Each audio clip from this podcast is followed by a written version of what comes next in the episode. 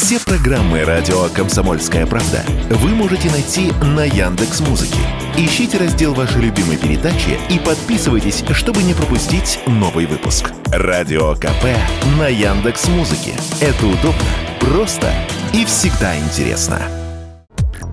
Ослабление российского рубля по отношению к основным мировым валютам в феврале этого года привело к тому, что большинство популярных автомобилей на вторичке заметно подорожало. Причем активнее всего прибавляли в цене те модели, которые больше не собираются в России, и их почти не поставляют по каналам параллельного импорта. Но, как отмечает вице-президент Национального автомобильного союза Ян Хайцер, ничего удивительного в этом нет, так как происходит такое регулярно, а подорожание в большей степени коснулось свежих автомобилей.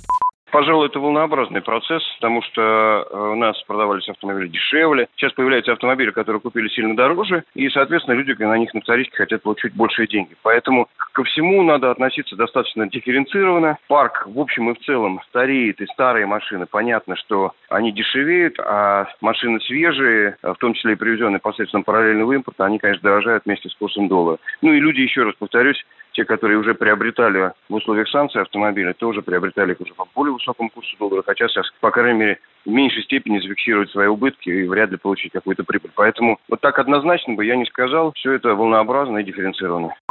В целом ситуация на автомобильном рынке сейчас сложилась довольно непредсказуемая, и продавцы автомобилей этим пользуются, пугая покупателей грядущим подорожанием машин. Но даже при этом очереди в автосалоны не выстраиваются, говорит Ян Хайцер сейчас ничего предсказать нельзя. Продавцы нас всегда будут стимулировать, они будут кричать о дефиците, когда существует профицит. Сегодня э, количество покупателей несколько меньше, чем продающихся автомобилей, и очередь за ними не стоит. Но для того, чтобы, еще раз повторюсь, стимулировать спрос, э, продавцы будут заявлять все, что угодно, пытаясь вытащить у вас денежные знаки, знаки за автомобиль, который находится в автосалоне. Но и с другой стороны, учитывая как бы не очень хорошие тенденции, это усиление санкций, тот самый десятый пакет, учитывая дорожающую валюту, конечно, цены могут идти вверх. Это, к сожалению, большому неизбежно, поэтому решение остается за покупателем.